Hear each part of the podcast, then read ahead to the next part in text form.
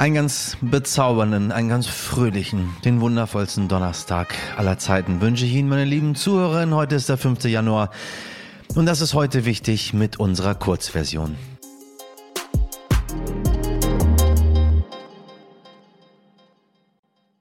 Zuerst das Wichtigste in aller Kürze. Die Ukraine wird weiter von russischen Truppen bombardiert. Mittlerweile sind große Teile der Infrastruktur in vielen Städten zerstört. Dazu kommen kalte Temperaturen. Die Hilfsorganisation Caritas rechnet deshalb mit einer weiter steigenden großen Zahl von flüchtenden Menschen. Laut UN-Flüchtlingshilfe sind bisher acht Millionen UkrainerInnen ins europäische Ausland geflohen. Etwa 6,5 Millionen Menschen sollen innerhalb des Landes geflohen sein.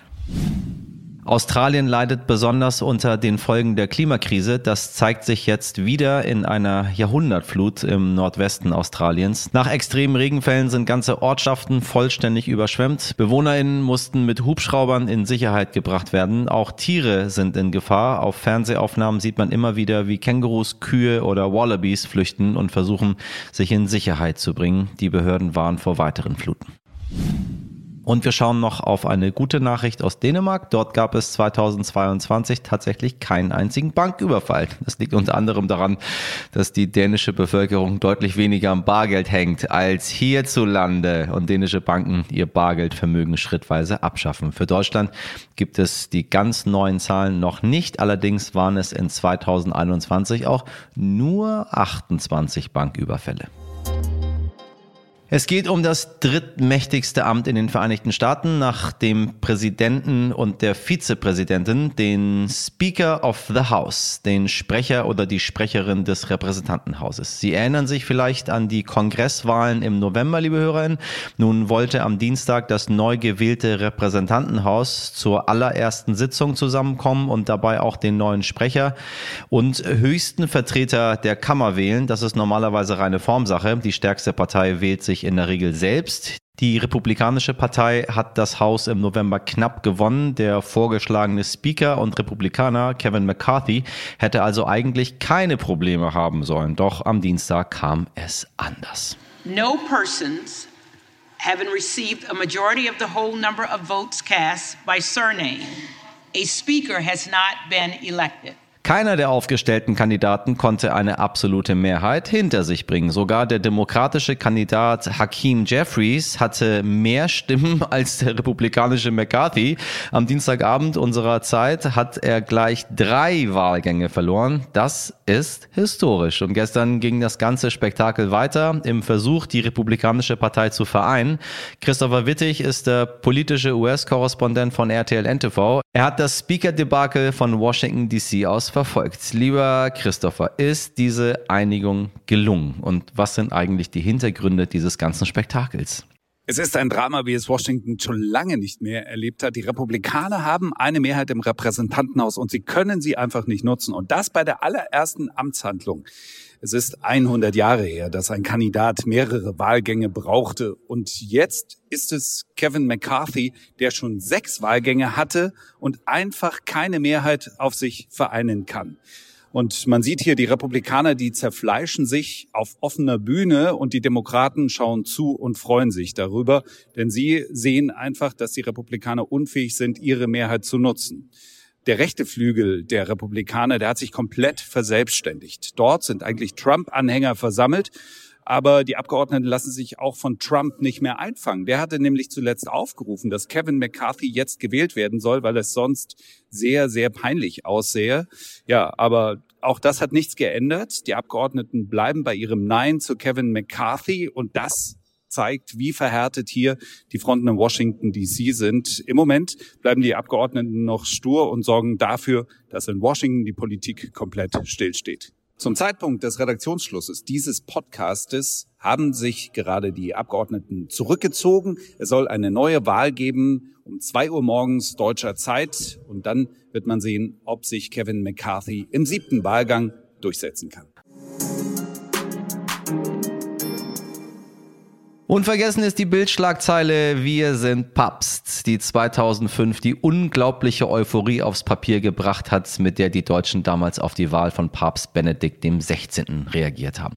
Heute ist davon sagen wir mal, nicht mehr ganz so viel übrig. Wir waren Papst ist in diesen Tagen zu lesen. Was dahinter steckt, geht viel tiefer als der Tod des emeritierten Papstes, der heute in Rom beerdigt wird. Die Kirche steckt tief, tief, tief in einer Krise. Mein Kollege Dimitri Blinski spricht jetzt mit Vatikan-Korrespondent Andreas Englisch über das Leben und Wirken des Josef Ratzinger. Ein Papst, der in die Geschichte einging, weil er mit einem Rücktritt sein Amt ein wenig entzaubert hat weil er als erster Papst gezwungen war, sich dem Missbrauchsskandal der katholischen Kirche zu stellen und weil er so anders war als der, der vor ihm kam und auch als der, der nach ihm kam. Andreas Englisch ordnet für uns ein, wo steht die Kirche heute nach Johannes Paul II. und Benedikt XVI. und mit Franziskus.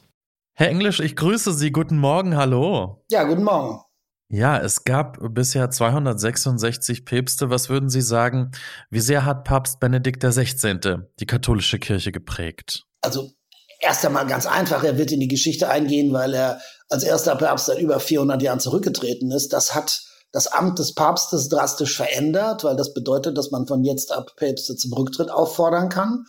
Es bedeutet auch, dass das Amt ein bisschen entzaubert ist. Das ist nicht mehr nur von Gott gegeben, wie die katholische Kirche ja viele Jahrhunderte lang gepredigt hat, dass der Heilige Geist den Papst aussucht. Jetzt liegt das Amt mehr in der Hand der Menschen. Es ist auch menschlicher geworden, aber das ist, wird von Benedikt 16. auch in den kommenden Jahrhunderten bleiben, ganz sicher. Bevor wir zum Rücktritt kommen, lassen Sie uns noch mal ein bisschen auf die Anfänge schauen. Ich habe äh, nachgelesen, Sie hatten das auch noch mal zitiert. Kardinal Joachim Meissner sagte mal, dass der härteste Job in seinem ganzen Leben darin bestand, Josef Ratzinger dazu zu bringen, die Wahl zum Papst überhaupt anzunehmen. Wie war das damals bei ihm? Also sagen wir mal so, ich kenne Josef Ratzinger seit 1987 und äh, dass dieser Mann nicht Papst werden wollte, das wusste in Rom wirklich jeder, der ihn kannte. Also das hat Ratzinger immer wieder wiederholt. Also ich kann mich an eine Szene erinnern, die werde ich nie vergessen. Das da war er Kardinal, also Präfekt der Glaubenskongregation und sollte einen Preis bekommen. ich war bei der Preisverleihung und die Gratulanten kamen und ab einem bestimmten Punkt sagte er dann, ich möchte jetzt gehen. Und dann sagte einer der Gäste, aber Herr Eminenz, wieso wollen Sie denn die Gratulanten nicht empfangen? Und dann sagte Josef Ratzinger, ich stehe nicht gerne im Mittelpunkt. Und dann habe ich gedacht, ein solcher Mensch, wie soll der das Amt übernehmen, indem man mehr im Mittelpunkt steht als irgendein anderer Mensch auf der ganzen Welt. Also wie sollte dieser Mann Papst werden? Und er hat dann also auch gesagt, also ich kann mich an ein ganz konkretes Gespräch erinnern, 1999, da bin ich aus Polen zurückgekommen mit Johannes Paul II. Das gab Massenmessen mit Millionen und Millionen Menschen. Und Ratzinger sagte zu mir, ich könnte das nie. Das war ganz klar. Und äh, als dann ähm, Johannes Paul II. starb, äh, ging Josef Ratzinger äh, mit hundertprozentiger Sicherheit davon aus, dass er jetzt nach Deutschland zurückgehen wird. Hat seinen Sekretär als Dankbarkeit nochmal zum Bischof befördert, Josef Clemens, und hat eigentlich seinen Koffer gepackt. Der hat gedacht, ich äh, be beteilige mich jetzt an der Beerdigungsfeier. Johannes Paul II. geht nach Deutschland. Und äh, dann fällt, das sagt er ja auch so, das Fallbeil in der Sixtinischen Kapelle. Er hat das ja mit einer Tötung verglichen. Und er wollte, der Papst wird nach seiner Wahl gefragt, nehmen Sie die Wahl an oder nicht? Und äh, Ratzinger wollte ganz äh, offensichtlich sagen, nein. Und dann ist äh, der Kölner Kardinal Meissner, der sein engster Freund war, zu ihm gegangen und hat gesagt, also überleg dir das nochmal, du hast auch der Predigt zu Johannes Paul II. gesagt, äh, wenn Gott ruft, dann muss der Priester auch kommen und jetzt bist du gerufen. Und dann hat Ratzinger also die Zähne zusammenbissen, gebissen und Ja gesagt. Wie hat Papst Benedikt XVI. die katholische Kirche verändert? Welche Akzente konnte er setzen? Also, das, es gab einen ganz klaren Ruck zurück. Das war vollkommen klar. Äh, Johannes Paul II., die große Lebensleistung von ihm war die Globalisierung der katholischen Kirche. Mit diesen 104 Auslandsreisen, der hat die katholische Kirche sozusagen die Fenster aufgestoßen. Da wurden plötzlich Lateinamerikaner waren wichtig, Asiaten, äh, Menschen aus Afrika. Das war plötzlich, war die Kirche globalisiert. Und Johannes Paul, Franz Benedikt hat das wieder zurückgefahren. Der hat also die italienischen Kardinäle wieder stark gestärkt, hat Europa gestärkt. Der sah ähm, Europa als einen christlichen Kontinent. Das war für ihn ganz wichtig. Das war auch eine seiner größten Niederlagen, muss ich ganz ehrlich sagen. Da war ich dabei. Also er hat, als er noch Präfekt der Glaubenskongregation gesagt, er spreche sich gegen die EU-Teilnahme der Türkei aus. Das war ganz klar. Er hat gesagt, er ist gegen einen EU-Beitritt der Türkei, weil er sagte immer, der Islam ist das andere. Es gibt ein christliches Europa. Ratzinger war nicht der Meinung, dass der Islam zu Europa gehört. Das hat er ganz klar gesagt.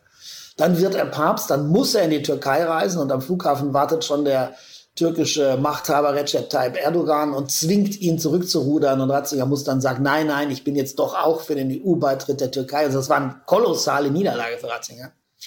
Aber das äh, versuchte er zumindest. Er versuchte, diesen christlichen Charakter Europas zu stärken, obwohl ihm das nicht wirklich gelungen ist. Er hat versucht, die alten Traditionen zu stärken durch die Wiedereinführung der sogenannten tridentinischen lateinischen Messe. Er hat äh, versucht, sozusagen den, das, was ihm am meisten am Herzen lag, nämlich den Glauben der Menschen zu stärken. Darum ging es ihm. Ratzinger war nicht ein Papst, der sich sonderlich um soziale Ungerechtigkeiten interessierte. Das war nicht sein, sein Thema. Sein Thema war, dass die Menschen im Glauben wieder stärker werden sollten. Das steht dann ja auch in seinem Testament, das kennen Sie ja sicher. Aber das war sein Anliegen. Das war's mit unserem kleinen, aber feinen Podcast für heute. Kurz und knackig in gut zehn Minuten. Noch toller und noch inhaltsvoller in der langen Version. Pinke Kachel, Sie wissen schon.